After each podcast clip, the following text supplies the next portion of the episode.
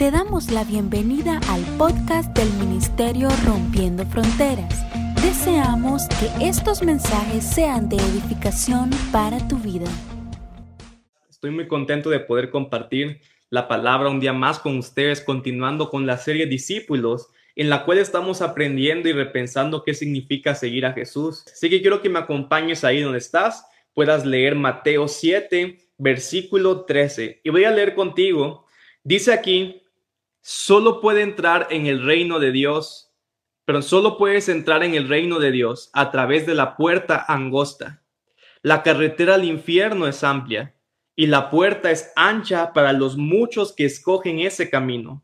Sin embargo, la puerta de acceso a la vida es muy angosta y el camino es difícil, y son solo unos los que alguna vez lo encuentran.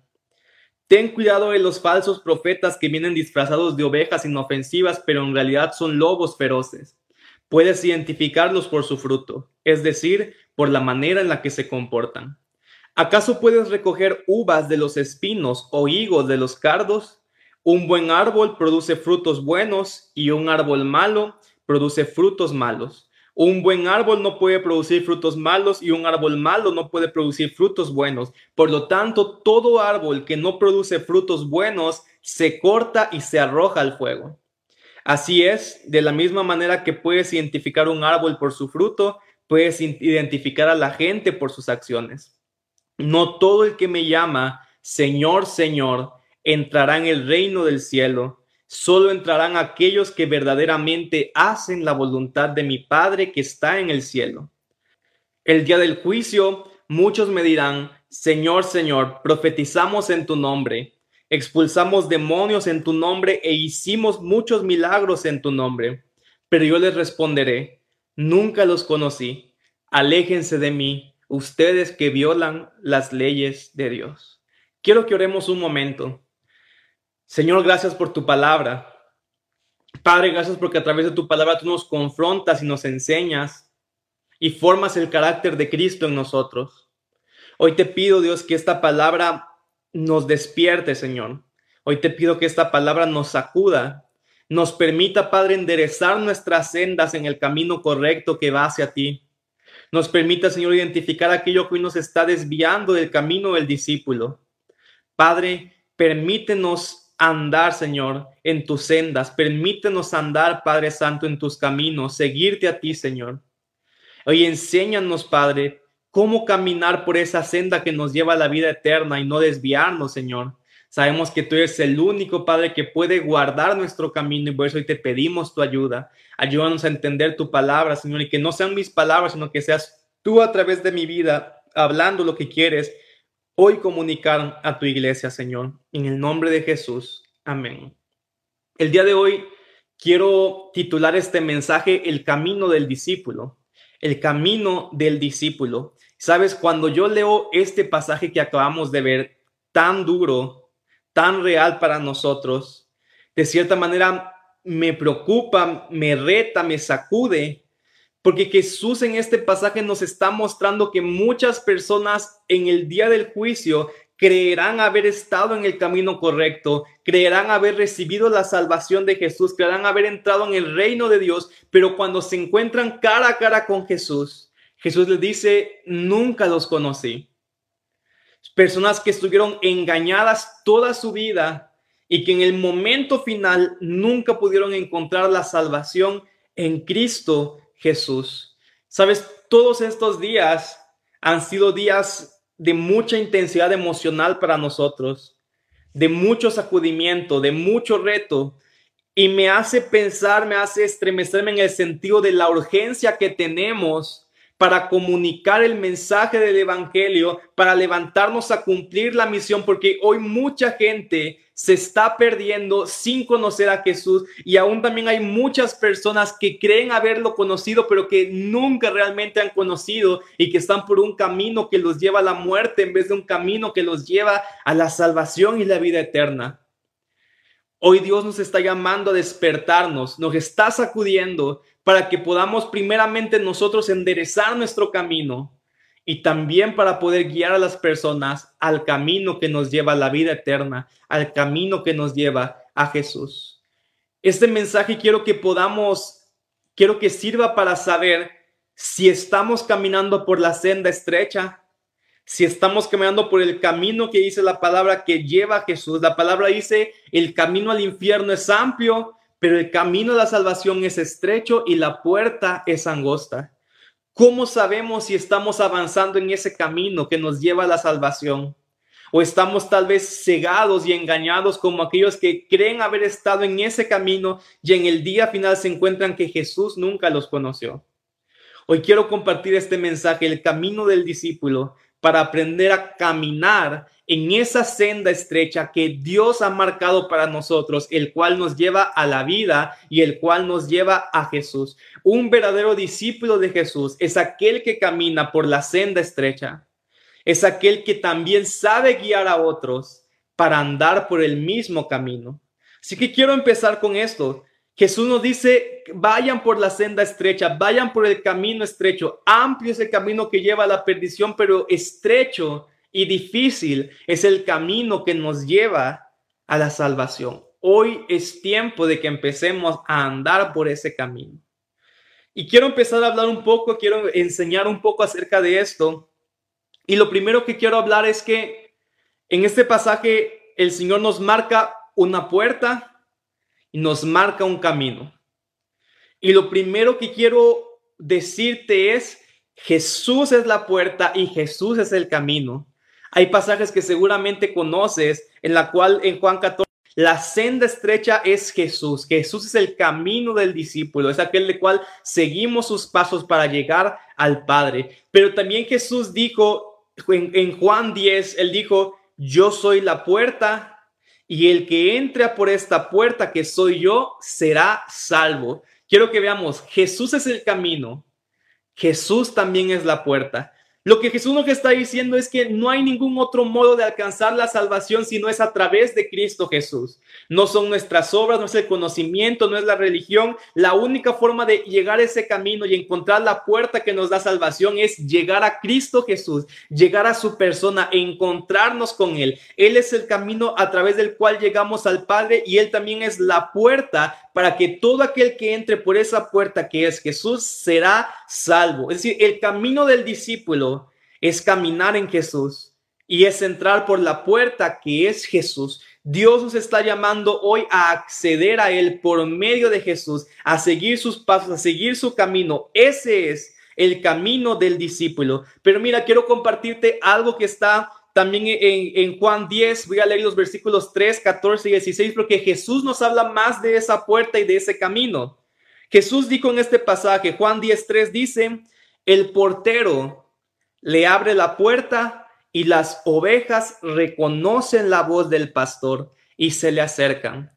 El versículo 14 Jesús dice, yo soy el buen pastor, conozco a mis ovejas y ellas me conocen a mí. Creo que vamos de importante este pasaje. En el pasaje de Mateo 7, veíamos que al final aquellos que habían creído entrar a la salvación, pero no pudieron, Jesús les dice, nunca los conocí. Pero en este pasaje Jesús está diciendo, yo soy el buen pastor y yo conozco a mis ovejas y ellas me conocen a mí. Y el versículo 16 dice la clave. Ellas escucharán mi voz y habrá un solo rebaño con un solo pastor. Quiero que veamos algo. El secreto para poder andar por el camino estrecho es aprender a reconocer la voz de Jesús. Es aprender a reconocer su mensaje. Es aprender a reconocer su evangelio.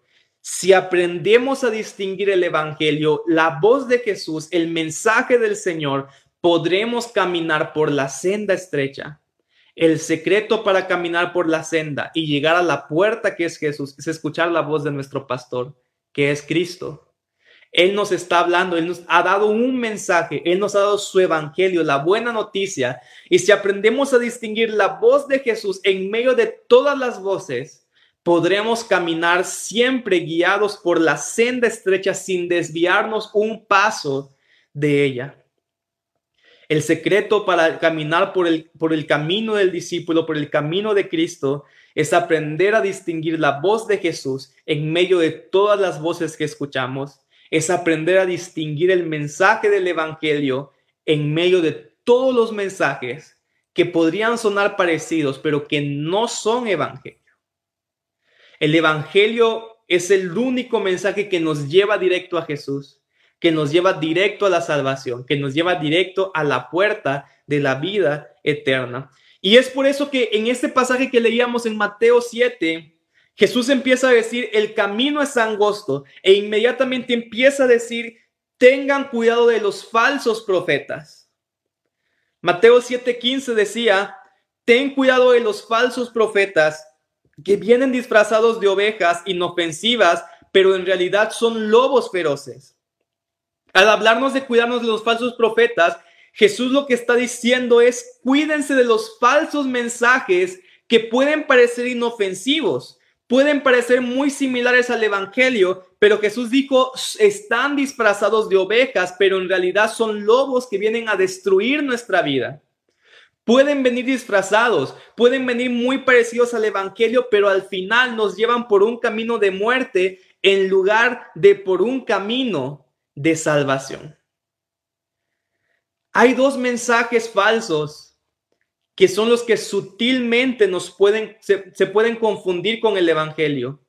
Hay dos mensajes falsos que sutilmente pueden parecerse al Evangelio, pero que el fruto que producen no es salvación, sino muerte. Y esos dos mensajes son el legalismo y el libertinaje. El legalismo y el libertinaje son los principales falsos profetas que nos sacan del camino de Dios. El legalismo y el libertinaje son los principales falsos profetas que nos desvían del camino de Dios. Y yo quiero que empecemos a, a visualizar un poco lo que estamos hablando. Quiero que empecemos a poder distinguir a esta enseñanza que estamos viendo acerca del el camino que Jesús marcó para cada uno de nosotros. Así que yo quiero compartir contigo eh, de, de manera gráfica lo que hemos estado hablando. Jesús nos dijo, hay un camino estrecho, hay un solo camino que nos lleva a la puerta estrecha. Y en este vimos que Jesús es la puerta. Y esta puerta es la puerta que nos lleva a la salvación y la vida eterna.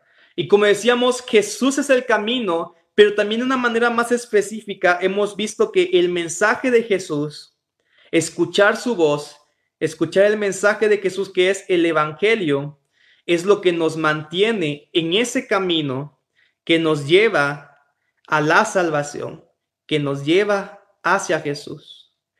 Pero en medio de este camino van a haber voces falsas que se van a levantar para querer desviarnos del camino del discípulo ya sea que vayamos a la derecha, ya sea que vayamos a la izquierda, cualquier desviación de este camino angosto nos puede sacar del plan de Dios para nuestras vidas, del plan de Dios para vida eterna. Y como dijimos, estos falsos profetas, estos falsos mensajes son el legalismo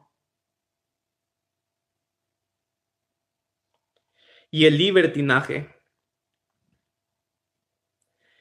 Ambos mensajes pueden parecer sutiles, pueden parecer parecidos al Evangelio, pero en realidad lo que están haciendo estos mensajes es sacarnos del plan de vida que Jesús tiene para nosotros. Así que el propósito de, de hoy es poder distinguir. El propósito de hoy es poder distinguir cómo permanecer en medio de ese camino y no escuchar las voces de los falsos profetas que nos quieren desviar de él. Dijimos que hay dos desviaciones, el libertinaje y el legalismo. Y quiero comenzar hablando bien rápido acerca del libertinaje. la semana pasada hablábamos de que un gran error que podemos confundirnos en la iglesia es creer que un creyente, alguien que simplemente cree que Jesús existió, es lo mismo que un discípulo. Un creyente es alguien que cree en Jesús, cree en su obra, pero no está dispuesto a rendirse y obedecerle completamente a Él. Y ese mensaje a veces puede venir disfrazado de evangelio, pero que el fruto que produce es muerte y nunca nos lleva a la salvación en Cristo Jesús. El mensaje de libertinaje muchas veces viene disfrazado como un mensaje de gracia, pero que nos enseña incorrectamente que la gracia nos permite vivir una vida de pecado y ser laxos en la obediencia a Jesucristo. Este mensaje de libertinaje te dice que la gracia significa creer en Jesús, que por fe eres salvo y que tu vida no importa si nunca cambia, porque como creíste que Jesús existió, entonces recibiste salvación.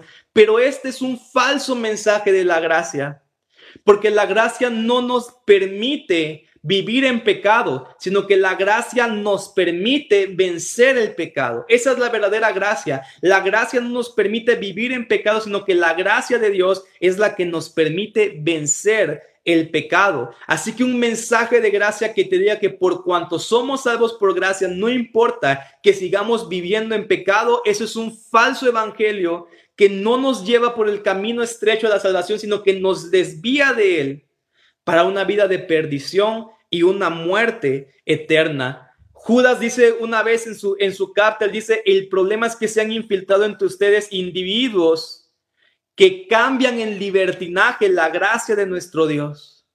No podemos cambiar la gracia de Dios por un falso evangelio que predica el libertinaje. Quiero que entendamos, la gracia nos empodera para vencer el pecado. Cuando nos encontramos con Jesús, somos transformados, somos una nueva creación, una creación que ya no es esclava del pecado, por lo tanto no podemos vivir más en pecado.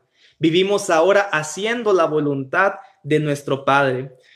La primera predicación del Evangelio que encontramos en el libro de Hechos, en Hechos 3.10, claramente el apóstol Pedro predicó ese día y dijo, por tanto, para que sean borrados sus pecados, arrepiéntanse y vuélvanse a Dios.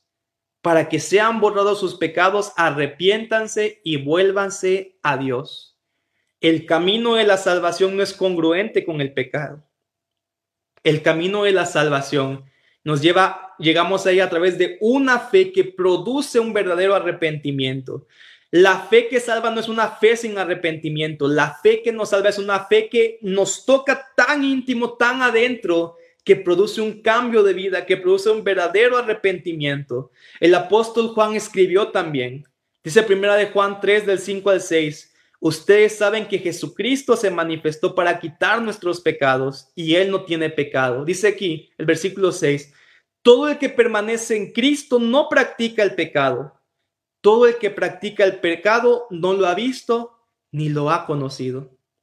Recordemos que al final de este pasaje Jesús dijo que van a haber muchas personas que van a llegar y que le van a decir, Señor, en tu nombre, en tu nombre predicamos, en tu nombre echamos fuera demonios, en tu nombre ministramos a otras personas, pero Jesús dijo, nunca los he conocido. Aquí la palabra dice, todo el que practica el pecado no ha visto ni ha conocido a Jesús. El camino del discípulo, el evangelio que trae salvación, no es un mensaje que te dice que puedes permanecer viviendo en pecado. Porque cuando nos encontramos con Jesús, nuestra vida cambia radicalmente y lo menos que queremos hacer al encontrarnos a Jesús, a esta persona que tanto nos ama, es pecar. Una vida de pecado lo que está demostrando es que nunca hemos creído verdaderamente y nos hemos encontrado cara a cara con Jesús.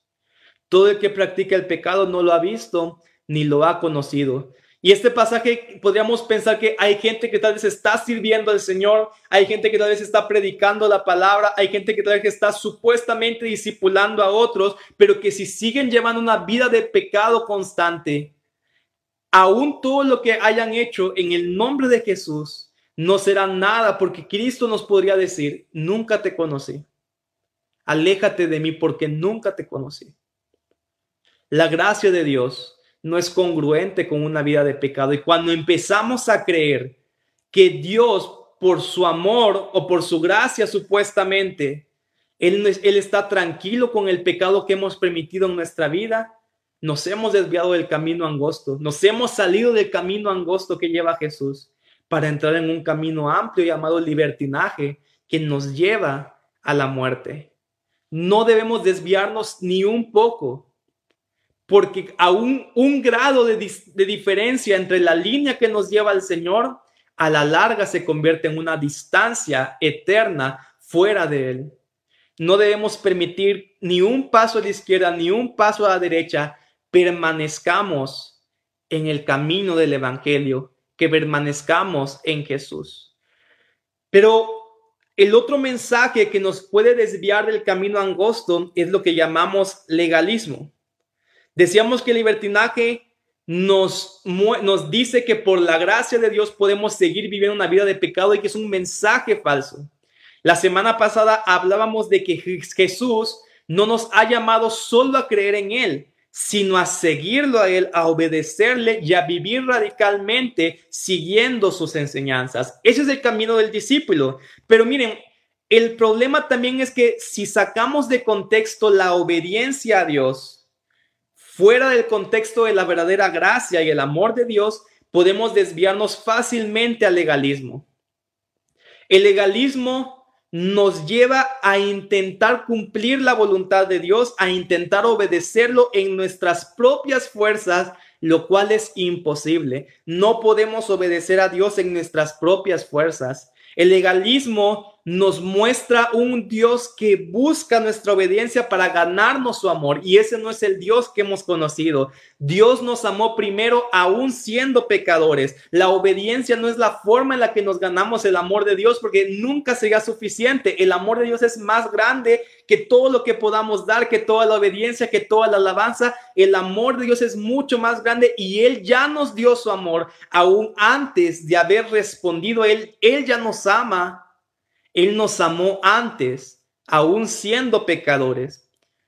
El legalismo intenta que nos ganemos el favor de Dios y la salvación a través de nuestras obras de obediencia y por lo tanto pierde de vista a Jesús.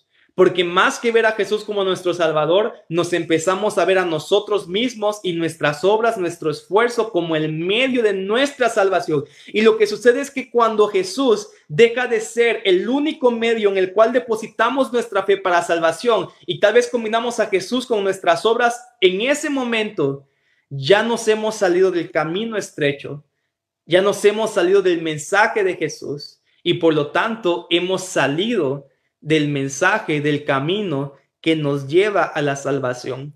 El legalismo tampoco nos puede llevar al camino de la salvación. Y como decíamos, hablar de ser discípulos, hablar de que tenemos que obedecer radicalmente a Jesús, tampoco debe salirse de un contexto de gracia a través del cual creamos que es nuestra obediencia la que nos hace ganar el favor de Dios, la que nos hace ganar la salvación, porque en ese momento el Evangelio se convirtió en un legalismo, y se convirtió en un mensaje que tampoco nos lleva a Jesús, tampoco nos lleva a la salvación. Así que el secreto es aprender a caminar en el Evangelio y no desviarnos ni al libertinaje ni desviarnos al legalismo, sino permanecer en Jesús, en ese camino que nos lleva a la salvación y la vida eterna. Pero, ¿cómo podemos cuidarnos de no caer en estos dos errores? ¿Cómo podemos cuidarnos de no desviarnos de este camino que nos lleva a la salvación? Yo quiero compartirte que algo que podemos hacer para permanecer en el camino de Jesús es poner muros a nuestro camino. Vamos a poner un muro a la derecha y a la izquierda del camino estrecho, de tal manera que cuando empecemos a desviarnos, no podamos salir de ese camino. Hoy vamos a ponerle muros, hoy vamos a ponerle barreras a ese camino para permanecer en él. Y quiero que me acompañes nuevamente para poder verlo de manera gráfica. Así que para poder permanecer en ese camino, debemos poner muros que nos impidan desviarnos. Vamos a marcar los muros que nos permiten permanecer en el camino del Señor, en el camino que nos lleva hacia Jesús, que nos lleva hacia la salvación. Hay dos muros que debemos levantar en nuestra vida para no salirnos del camino estrecho. Y el primer muro se llama el amor de Dios.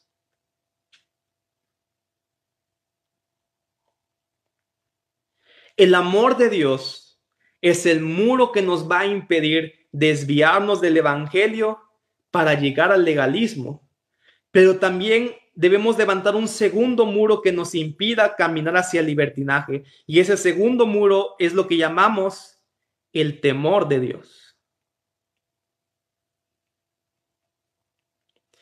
El amor de Dios y el temor de Dios se convierten en el muro que cuando nos queramos desviar a la izquierda nos retornan al camino correcto y cuando nos queramos desviar a la derecha nos retornan al camino correcto y si caminamos entonces entre el amor de Dios y el temor de Dios podremos permanecer en Jesús, podremos permanecer en el Evangelio, en el camino que nos lleva a la salvación.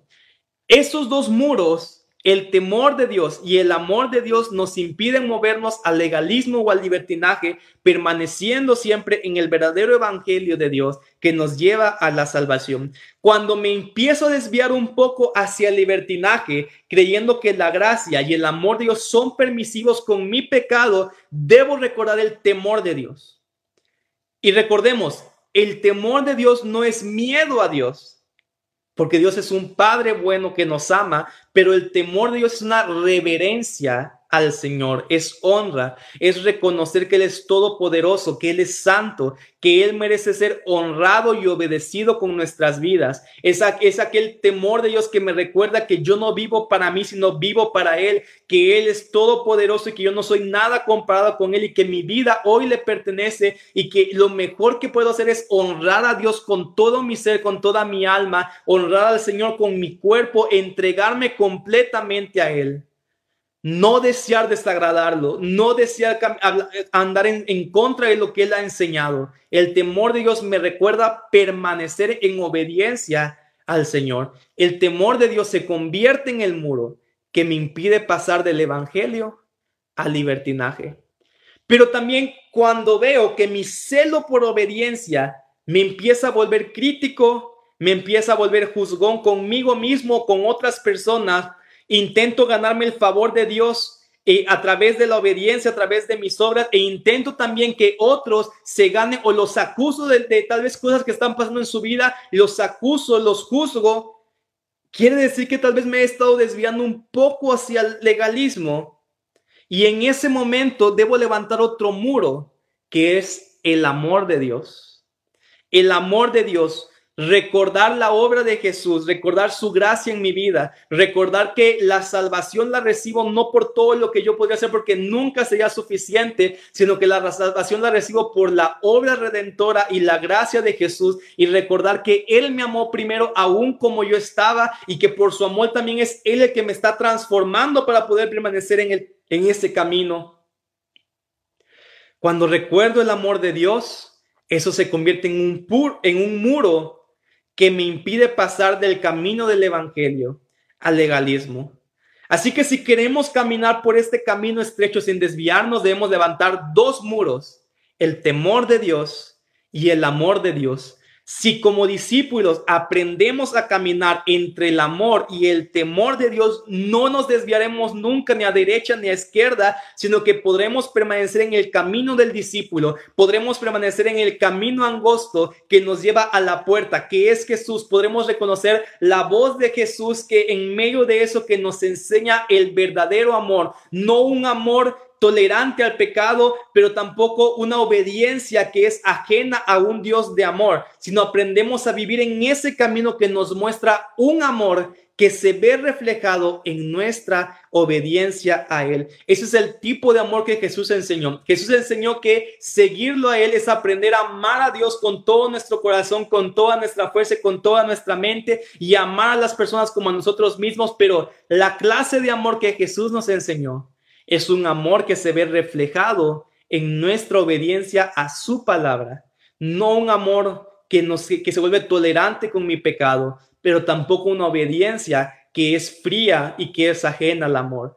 Es un amor que se ve reflejado en obediencia, en seguir a Jesús y entregarnos a Él con todo lo que somos. Jesús dijo en Juan 14, 21, ¿quién es el que me ama? El que hace suyos mis mandamientos y los obedece. Y al que me ama, mi Padre lo amará y yo también le amaré y me manifestaré a él. En otras, en otras versiones dice, y yo lo conoceré a él y él me conocerá a mí. Queremos que cuando nos encontremos con Jesús, él diga, eres conocido por mí. Dice, debemos amarlo, pero el que me ama es, es aquel que hace suyos mis mandamientos y los obedece. El apóstol Juan, que escribe tanto el amor de Dios, también escribe en primera de Juan 2, dice, en cambio, el amor de Dios se manifiesta plenamente en la vida del que obedece su palabra. De este modo sabemos que estamos unidos a Él. En otras palabras, de este modo sabemos que estamos caminando por la senda estrecha. El que afirma que permanece en Él debe vivir como Él vivió. La senda estrecha es el camino del discípulo. Es imitar y obedecer a Jesús, pero en un contexto de sentirnos amados por Él. Solo a través de sentir ese amor, solo a través de sentir esa gracia, es que podremos hacer su voluntad. Una obediencia fría jamás podrá ser la voluntad de Dios porque estará motivada por el temor, pero una obediencia en un eh, contexto de amor es motivado e impulsado por la gracia y por el espíritu que mora en él y por lo tanto se vuelve capaz de obedecer al Señor y reconoce que la obediencia a Dios no es porque Dios quiere limitarnos, sino porque Dios quiere protegernos y a través de la obediencia podemos seguir la sabiduría de Dios para nuestras vidas. El camino del discípulo es una senda estrecha, pero que si ponemos un muro entre el amor y el temor de Dios, podremos permanecer en él, escuchar la voz de nuestro pastor y caminar en ella. Pero sabes, poner un muro de, amor de Dios y temor de Dios no es algo que simplemente yo pueda decidir intelectualmente, no es algo que yo simplemente pueda decir, ok, hoy pongo un muro, hoy pongo otro muro, no. El amor y el temor de Dios nacen en nosotros cuando contemplamos las facetas completas de Jesús. Un Jesús incompleto nos desvía al legalismo o al libertinaje cuando, nos, cuando predicamos un Jesús que solo es gracia, pero no obediencia, esa imagen incorrecta de Jesús nos puede desviar fácilmente al libertinaje. Cuando predicamos a un Jesús que solo es obediencia, pero no es amor y gracia, ese mensaje, esa visión incompleta de Jesús nos puede llevar al legalismo. Solamente cuando contemplamos a Jesús con, en todas sus facetas, eso es lo que empieza a despertar en nosotros el amor de Dios, el temor de Dios, en los muros que nos permiten permanecer avanzando en el camino del discípulo. Yo quiero decirte algo y quiero que puedas ver a Jesús de una manera superior a la cual has visto hasta este día. Jesús es nuestro Salvador, pero también Jesús es nuestro Rey. Jesús es gracia, pero también Jesús es verdad. Jesús es bueno y misericordioso, pero también es grande y temible. Jesús es el Cordero, pero también Jesús es el león de la tribu de Judá. Cuando yo puedo ver todas esas facetas de Jesús, su gracia y misericordia, pero también su santidad y que Él es grande y temible, aquel cordero que se entregó como alguien inmolado, aquel cordero que se entregó por mis pecados, pero también aquel león de Judá que se levanta y pues tiene el poder de devastar todos sus enemigos. Empieza a levantar a mí el amor de Dios y el temor de Dios. Algo se empieza a mover en mí al contemplar la figura completa de Jesús.